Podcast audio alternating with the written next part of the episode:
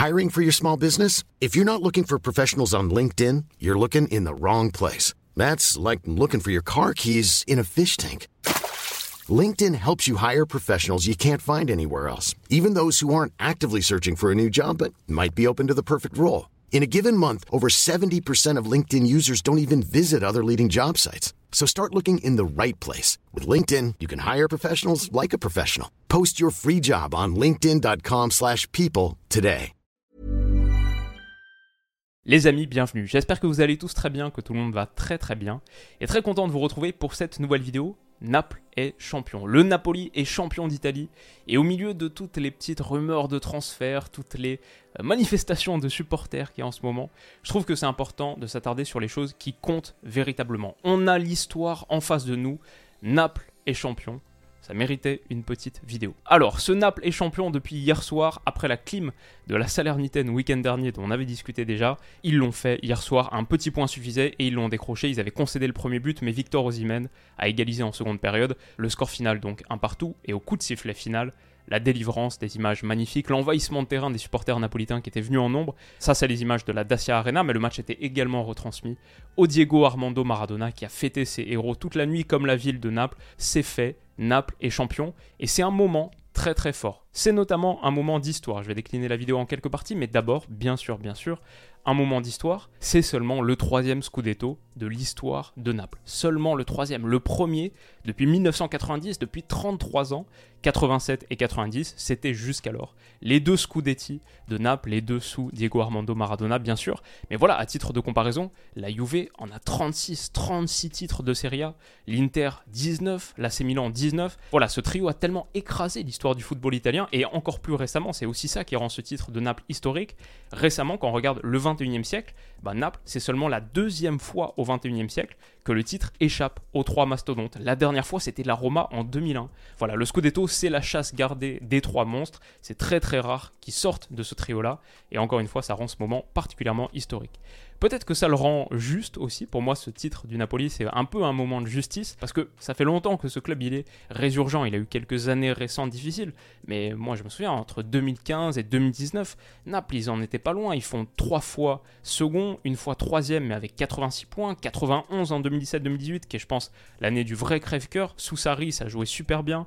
Moi j'ai de beaux souvenirs même d'un match aller contre le Real Madrid en Ligue des Champions. Je crois qu'ils perdent finalement, mais vous avez fait un super petit match. Donc euh, voilà, Naples c'était du beau foot, il y a eu des titres qui ont été perdus sur la fin de saison, de vrais crève-cœur, des moments difficiles, et du coup c'est peut-être une justice par rapport à ça. Peut-être que c'est aussi une forme de justice économique, Naples c'est seulement la cinquième masse salariale de Serie A en 2022-2023, je crois le sixième budget, donc c'est pas non plus euh, le 15e ou le 18e, mais c'est pas mal, c'est une surperformance et face aux très très gros, bon, ils ont boxé, ils ont bien boxé en faisant notamment de bonnes recrues et en étant malin. Moi j'aime bien, je trouve que c'est une forme de justice économique sportive. Enfin peut-être Naples, bien sûr, c'est cette ville extrêmement populaire, historiquement une des villes d'Italie avec le plus haut niveau de chômage. Je crois que ça s'est bien amélioré récemment, c'est pas du tout mon, terrain d'expertise, mais disons que dans l'ensemble, euh, le sud de l'Italie est connu pour être une des régions les plus pauvres d'Europe, Naples une des villes les moins riches d'Italie. Donc euh, il y a une forme de justice pour ces supporters qui vivent un très très beau moment. Et en parlant de beauté, bah, ce titre napolitain, là où il compte véritablement, pour moi, sur le terrain, sur le rectangle vert, il a été acquis avec beauté. Naples a pratiqué cette saison un football sublime, extrêmement offensif hyper énergique, engagé, même sur le repli défensif. Cette image, est peut-être encore plus belle. Regardez cette équipe, son dévouement, son enthousiasme sur le repli défensif. C'est très très beau. Euh, moi, ça me plaît beaucoup. Et c'était un. Personne s'est ennuyé devant les matchs de Naples cette saison. Peut-être à, l'exception de quelques-uns. Mais sinon, dans l'ensemble, ça a été une équipe qui a pratiqué vraiment un beau foot et qui est récompensée pour cela. Peut-être aussi on peut dire que c'est beau, alors ça c'est subjectif, je sais que certains Italiens notamment auraient préféré une équipe avec plus d'Italiens, c'est vrai qu'il n'y en avait pas tant que ça, là 3 sur le 11, Alex Meret, Giovanni Di Lorenzo et Matteo Politano, mais ça c'est subjectif, moi je crois qu'en n'étant pas napolitain, italien, peut-être en aimant beaucoup le foot euh, international. Je trouve qu'elle est belle cette équipe avec un Uruguayen là et qui alternait son poste avec un Portugais, avec un Nigérian, un Sud-Coréen, un Camerounais, un Albanais kosovar, il a joué pour les deux sélections, un Slovaque, un Polonais, un Géorgien et sur le banc, bah là en l'occurrence quoi, un Mexicain, un Macédonien qui va entrer parce qu'il entre à chaque fois, Eli Felmas. Ouais, je sais pas, je trouvais que cette équipe euh, très très internationale et pourtant il y avait l'air d'avoir une belle ambiance. Elle était, euh, elle sympathique. Moi ça me parle, moi ça me laisse pas de marbre. Moi j'ai plutôt de l'affect pour ça, euh, comme Toulouse qui a gagné la Coupe de France il y a quelques jours. Moi je trouve que c'est plutôt une belle équipe. Et c'était bien sûr un magnifique duo aussi. Ozymen, meilleur buteur actuellement de Serie A avec 22 réalisations. Kfara, meilleur passeur, double-double. Il a quoi? 12-13 buts en Serie A, aussi en Ligue des Champions. Donc ouais, ce duo il a brillé, c'était même une belle entente, je crois que les deux sont assez proches, il y a plein d'images où on les voit célébrer ensemble, malgré la différence de langue, un Géorgien, un Nigérian, qui aurait imaginé ça? Je trouve ça beau et c'est aussi une équipe qui nous a offert de beaux moments. Ce match contre Liverpool, moi je m'en souviens, c'est le moment où ils avaient très très bien démarré la saison, hein. même s'ils ont un peu plus faibli sur la fin, ils sont surtout récompensés par le fait, je crois qu'au début de saison, ils ont 17 matchs consécutifs sans défaite, tout un tas de victoires, mais celle-là, c'est le moment où euh, toute l'Europe s'arrête et fait waouh, euh, il est en train de se passer quelque chose du côté de Naples. En plus, il gifle l'Ajax 10-3 euh, sur les deux matchs. Donc, ouais, il y a eu des moments très très forts. Bon, peut-être que ce match, il aurait aussi dû nous alerter un petit peu sur la saison de Liverpool, sur ce qu'allait suivre pour Liverpool, pas juste pour Naples. Mais ouais, de beaux moments dans ce titre napolitain. Un moment inattendu aussi, ce titre, ce sacre, c'est un moment extrêmement inattendu parce que sans revenir sur un truc dont on a parlé 150 euh, fois sur la chaîne, Khalidou Koulibaly, Fabian Ruiz, Insigne, Ospina, Mertens, toute la colonne vertébrale de Naples qui a été euh, démantelée, arrachée cet été. Simplement factuellement, sans rentrer dans un million d'histoires, on peut simplement dire la masse salariale cet été, elle a été réduite de 30%. C'est pas forcément l'année, si tu dois en choisir une, c'est pas forcément l'année où tu réduis ta masse salariale de 30% que tu t'attends à challenger pour le titre. Et je crois que les supporters napolitains en début de saison, en pré-saison, étaient particulièrement remontés à l'égard d'Aurelio De Laurentiis. Voilà, c'est un moment inattendu aussi pour ça, pas forcément sur cette saison qu'on les imaginait être champions. Et puis ensuite, au-delà de la belle histoire Kfara, lui c'est un vrai vrai truc inattendu, il y a quelques joueurs qui sont sortis du lot cette saison qui je trouve méritent distinction et qu'on attendait pas non plus forcément à ce niveau-là. Alors Giovanni Di Lorenzo, bon peut-être c'est pas le meilleur exemple parce qu'on l'avait vu à l'Euro 2021, c'est un très bon latéral droit, un des plus sous-cotés du foot européen en ce moment. Donc lui ok, il a fait une excellente saison. Mais par exemple euh, Stanislav Lobotka, j'en ai pas mal parlé sur la chaîne récemment dans une vidéo justement sur les joueurs sous-cotés, etc. Euh, on n'en avait pas parlé sur la chaîne jusqu'alors. C'est pas pour rien, cette saison il a vraiment vraiment je trouve franchi un niveau supplémentaire, même s'il avait montré de belles choses au Celta Vigo. Enfin bref, j'ai retracé un petit peu son histoire il y a quelques semaines. Je vous mettrai la vidéo en description si ça vous intéresse. Voilà, magnifique année de Zambo Anguissa aussi. Lui, on le connaissait, mais en tout cas personnellement, je l'attendais pas à ce niveau-là. Donc il m'a bluffé. Et Kim min perso, je le connaissais pas du tout avant qu'il soit sur les tablettes de Rennes, que ce soit un peu une histoire mercato cet été.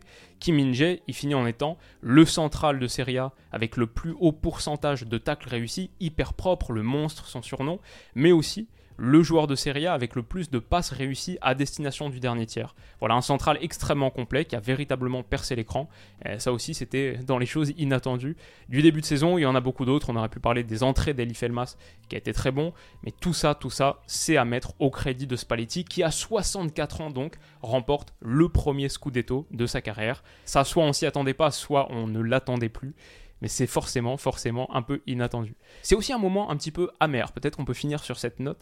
Malheureusement, il y a un petit goût amer dans le titre de Naples, parce que là on est tout début mai, bon bah leur saison est déjà finie. Alors qu'ils auraient eu la possibilité sans doute de jouer une demi-finale de Ligue des Champions, voire une finale de Ligue des Champions. Je pense qu'il y a forcément un truc un peu amer pour ce club. Tu finis en étant de très très loin le champion d'Italie, et pourtant tu t'inclines en quart de finale de Ligue des Champions contre un club italien. Je pense qu'il y aura le regret et l'amertume de ne pas avoir pu faire jouer Victor Osimhen au match aller de ce quart de finale. Lui qui était blessé, peut-être que ça aurait changé des choses. Il y a peut-être le regret d'avoir été éliminé aussitôt de la Coupe d'Italie, par exemple, euh, contre Cremonese en plus, au tout tout premier tour, donc pas de possibilité de réaliser un doublé. Peut-être qu'aussi dans ce petit regret, cette amertume, bah ouais, le match contre la Salernitaine dimanche, la possibilité de gagner le titre un dimanche après-midi à la maison, dans ton stade, chez toi, ça aurait été un peu plus beau que jeudi en milieu de semaine à Udine. Et puis après, c'est juste un truc euh, très perso, on va dire, d'un point de vue extrêmement extérieur. Je pense que les supporters napolitains, ça les affecte pas du tout. Quelque part, le fait qu'ils soient champions non officiellement depuis aussi longtemps, ça a un peu, je pense, dilué l'enthousiasme et l'intérêt sur leur fin de saison. Voilà, on sait, ils ont cette avance magnifique, ils ont fait cette saison euh, très très forte, un peu roule au compresseur surtout au début. Donc euh, on savait qu'ils allaient être champions. Ça a enlevé un petit peu de piment à la fin de saison. C'est pas tout à fait la même chose que gagner un titre sur la dernière journée, la dernière seconde de la dernière journée où ça aurait été extrêmement épique. Mais voilà, ça c'est juste de mon point de vue d'extérieur, de, non napolitain. Je pense que eux s'en fichent totalement. La suite, du coup, la suite de l'histoire pour Naples, bah ouais quand même parce qu'il reste un petit truc cette saison. Si Victor Osimhen et Kfara finissent respectivement meilleur buteur et meilleur passeur, ce serait beau. Pour Osimhen, 22 buts, attention, il y a quand même Lotaro Martinez qui revient derrière avec 19. Et Kfara, 10 passes. Il y a Sergei et Philippe Kostic qui sont à 8, Raphaël Leao à 7. Peut-être que les passes décisives, c'est quand même plus difficile à mettre, pas pour rien qu'il y en a moins, donc euh, peut-être que lui, il est un petit peu plus safe, entre guillemets. Victor Osimhen, va falloir faire attention, il reste quand même 5 journées de Serie A, puis l'Inter se bat pour quelque chose, véritablement. Donc euh, c'est un petit truc à suivre là, à court terme. Si Victor Osimhen finit effectivement capo-canonnière, meilleur buteur de Serie A, ce sera la première fois qu'un joueur africain réalise cette performance. Et peut-être pour lui, euh, avant de s'envoler vers d'autres cieux, c'est aussi un petit peu ça, la suite de Naples. Qu'est-ce qui sera fait sur ce mercato estival? Historiquement, Naples, c'est une équipe à laquelle il est difficile d'acheter. Aurelio De Laurentiis euh, sécurise, conserve longtemps ses joueurs. Pour le coup, Victor Osimhen, je pense, la tendance de tout ce qu'on lit, c'est quand même vers un départ. Il est là depuis un moment et il y a peut-être un chèque de 100-150 millions d'euros qui va tomber. Donc, euh, quelle destination pour lui et comment est-ce que Naples réagira? Simplement avec Raspadori et Giovanni Simeone ou en prenant quelqu'un d'autre? Euh, bon, on verra, ce sera intéressant à suivre. Et on a aussi envie de savoir qu'est-ce que Naples doit viser désormais, à quoi ressemble leur suite plus généralement. Et j'ai bien aimé la phrase d'Aurelio De. On lui a posé la question, il a dit Maintenant, ce qui manque, c'est gagner de nouveau, donc un second titre de Serie A consécutif, et c'est la Ligue des Champions. Ce titre-là, ce Scudetto-là, ce n'est pas un point d'arrivée, c'est un point de départ. Pour finir sur une note un peu perso maintenant, bon Naples, j'ai pas vu tous leurs matchs cette saison, mais j'en ai vu pas mal. C'était tout le temps un plaisir de les voir jouer. Il y a ce truc un peu amer en Ligue des Champions, c'est vrai, mais dans l'ensemble, leur saison elle est magnifique, le football qu'ils ont pratiqué, c'était top. Et puis après, je pense que le temps naturellement va enlever quelques souvenirs, mais il y aura toujours un truc qui restera encore plus parce que lui a de bonnes chances de partir, bah, ça a été le fil rouge de cette saison, ce duo, Kfara, Ozimen, leur entente, leur qualité. Euh, il y avait quelque chose de très très fort là-dedans et encore plus dans le fait que Kfara, si on est honnête, quasiment personne ne le connaissait il y a un an. Comme quoi le scouting ça marche, comme quoi euh, le foot a encore de fantastiques histoires à raconter. Et puis voilà, moi ça me rappelle un peu la, vidéo qu'on a fait en tout tout début de saison. On faisait un truc où on évaluait les différents mercatos de Serie A, on passait en revue les mercatos des grands clubs de Serie A, etc. Et euh, je me souviens du point sur Kfara justement, c'était waouh, c'est qui ce gars au nom imprononçable? J'étais allé regarder sur la chaîne YouTube du Napoli où il avait, je crois, marqué un but, donné deux passes décisives ou un truc comme ça sur un match de pré-saison. Et euh, j'ai fait une petite blague sur le fait que le commentateur, euh, heureusement, nous indiquait de la marche à suivre en l'appelant simplement Kfara, que ça allait euh, nous faciliter la tâche à tous. C'est le, commentateur local de Naples, juste de la chaîne YouTube de Naples. Bref, ça me rappellera toujours ce, tout tout début de saison, les histoires qui naissent bah, dès l'intersaison, dès les petits matchs d'été dans l'après-midi sous le soleil. Et finalement, ça a été un triomphe doré pour Naples et une très très belle histoire, notamment notamment entre ces deux gars. Début janvier, on avait fait la vidéo euh, Naples-UV, ça c'était simplement un vendredi soir. Je m'étais posé devant le match en espérant que ce soit un match qui convoque un peu l'esprit de 2017-2018. Bon, finalement, ça a été totalement à sens unique. Il n'y a pas eu de, bataille acharnée de 3-2, euh, match gagné dans les arrêts de jeu, etc. Mais euh, c'était génial et j'en ai fait une vidéo alors que j'avais pas du tout prévu d'en faire une vidéo. Ça me fait aussi plaisir parce que depuis un an à peu près, je fais beaucoup plus de vidéos sur la chaîne, il y a beaucoup plus de quantité et ça me permet de revenir sur ces choses-là, sur les belles histoires qui se passe en championnat, pas que la des Champions, parfois des rencontres comme ça qui me parlent, des moments qui me parlent, et essayer d'être un petit peu plus proche de euh, l'histoire au présent, parce qu'elle aussi, elle mérite d'être euh, vue, discutée, analysée. Ouais, c'est un truc, euh, c'est une petite satisfaction perso, et je crois que je me souviendrai longtemps voilà, de cette saison 2022-2023 de Naples. Les amis, qu'est-ce que vous en avez pensé? Si vous avez pu voir un peu Naples cette saison, qu'est-ce que vous en avez pensé? Et puis surtout, si on a des supporters napolitains dans l'audience, Exprimez-vous en commentaire, parlez-nous, racontez-nous un petit peu euh, vos émotions, ce qui se passe, peut-être vos trajectoires personnelles par rapport au club. Faisons de ce moment d'histoire un vrai, vrai moment d'histoire et racontez-nous tout ça. Vos observations aussi, vos analyses sont les bienvenues. N'hésitez pas à enrichir le débat en commentaire. J'espère que cette vidéo vous a plu. On se retrouve très vite demain. Je pense qu'il y aura deux vidéos, au moins une, peut-être deux, on verra. On va passer un très très beau week-end sur la chaîne et en plus avec euh, les semaines de Ligue des Champions, les demi-finales de Ligue des Champions qui arrivent. Ça va être top, j'ai hâte. Les amis, rendez-vous très vite pour tout ça. Prenez soin de vous et passez un excellent week-end. On se dit à bientôt. Bisous.